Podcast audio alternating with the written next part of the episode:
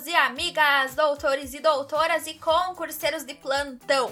Sejam todos e todas muito bem-vindos a mais um episódio do podcast Direito Processual Civil do Zero.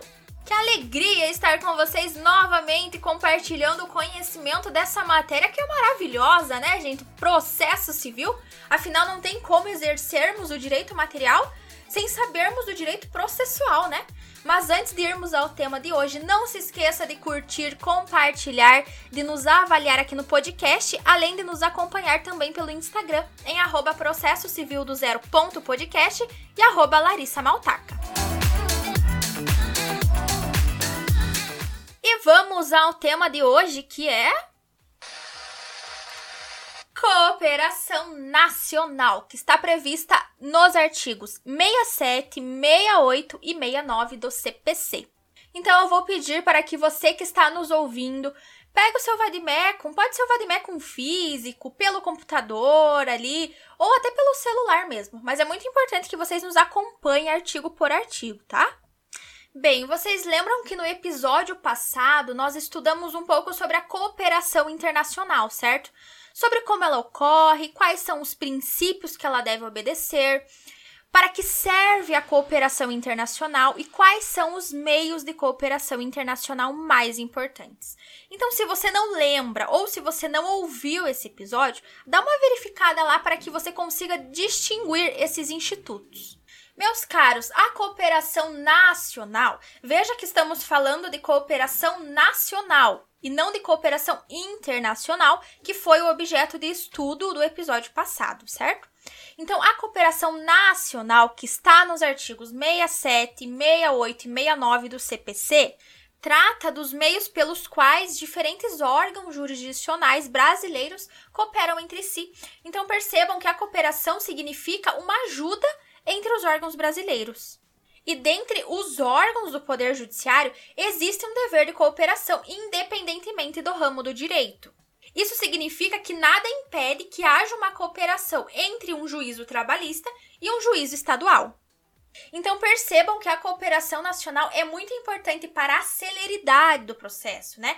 Para que o processo se desenvolva de forma rápida. Então, por exemplo, se em um determinado processo que tramita aqui no Paraná, nós precisarmos ouvir uma testemunha lá do Rio de Janeiro, como que fica essa situação? Será que a pessoa terá que se deslocar do Rio de Janeiro até o Paraná? Não, pessoal. O juiz irá requisitar que essa pessoa seja ouvida no Rio de Janeiro mesmo. E como que isso ocorre? Então vamos lá, mentalize o caminho comigo. O juízo da comarca do Paraná vai enviar uma carta precatória para a comarca do Rio de Janeiro. E este juízo competente do Rio de Janeiro vai determinar a intimação da testemunha para que ela seja ouvida em audiência. Né? Após cumprida a audiência e obtida a oitiva da pessoa, o juiz da comarca do Rio de Janeiro vai devolver essa carta precatória cumprida ao juízo competente do Paraná, para que então o juízo competente do Paraná examine essa oitiva. Então, nesse exemplo, nós temos uma situação de cooperação nacional, porque o juízo competente do Rio de Janeiro cooperou com o juízo do Paraná. Outra situação importante, pessoal, é que sempre que requisitada a cooperação, as partes deverão ser intimadas, a fim de que tomem o conhecimento dessa cooperação. Bem, o artigo 69 nos traz algumas formas de cooperação nacional em seu caput. E ele determina que o pedido de cooperação jurisdicional deve ser prontamente atendido. Isso serve para que a justiça consiga cumprir seus atos no menor tempo possível e com qualidade. Então, esse artigo 69 nos traz quatro formas de cooperação nacional. A primeira delas, que está no inciso 1 do artigo 69, é o auxílio direto. Esse auxílio direto ocorrerá quando o juiz requisitar a prática de um ato não jurisdicional. O autor Alexandre Freitas Câmara traz em seu livro um exemplo sobre o caso de um órgão jurisdicional estadual localizado em uma comarca pedir a um outro órgão localizado em outra comarca distinta informações acerca do teor e vigência da sua lei municipal vigente. A segunda forma de cooperação nacional é a reunião ou apensamento de processos, que poderá ocorrer quando nos compararmos com a modificação de competência por conexão ou continência. A terceira forma de cooperação é a prestação de informações. Esta é bem comum, né?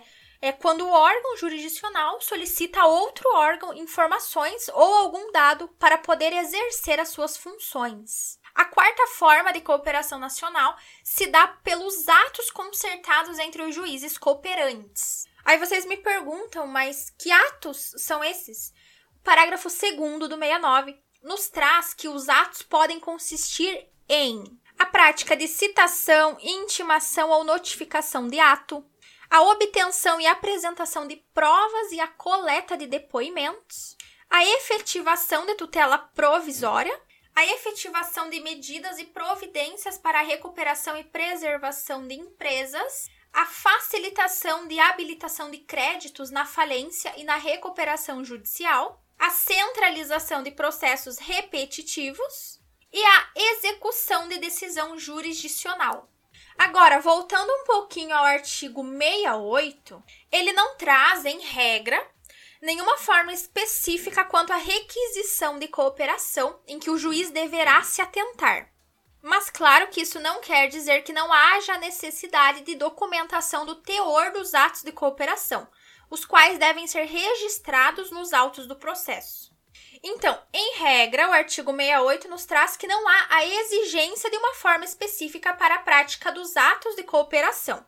Mas, como para toda regra existe uma exceção, né? A exceção desse dispositivo está no parágrafo 1 do artigo 69, que trata que as cartas de ordem, cartas precatória e arbitral seguirão o regime previsto no CPC, que está previsto nos artigos 236 e 237, que trata lá da comunicação dos atos processuais. Tá, e você sabe o que é uma carta de ordem, uma carta precatória ou uma carta arbitral? Não? Então calma que eu te explico. A carta de ordem é a carta expedida por um juiz de hierarquia superior para que outro de hierarquia inferior execute algum ato. A carta precatória é a forma de comunicação realizada entre um juiz de uma comarca competente e o juiz de uma outra comarca competente. E a carta arbitral é o meio em que o árbitro ou o tribunal arbitral pede auxílio do juízo para que se pratique ou determine o cumprimento da decisão proferida no tribunal arbitral. E chegamos ao fim do episódio de hoje. Este episódio foi baseado no livro O Novo Processo Civil Brasileiro de Alexandre Freitas Câmara. Então é muito importante que você também concilie os seus estudos com a doutrina e com a jurisprudência. Eu espero que vocês tenham gostado, mas não se esqueça de curtir, compartilhar, de nos avaliar aqui no podcast e de nos acompanhar também pelo Instagram em arroba e arroba Larissa Maltaca. Abraços e até mais!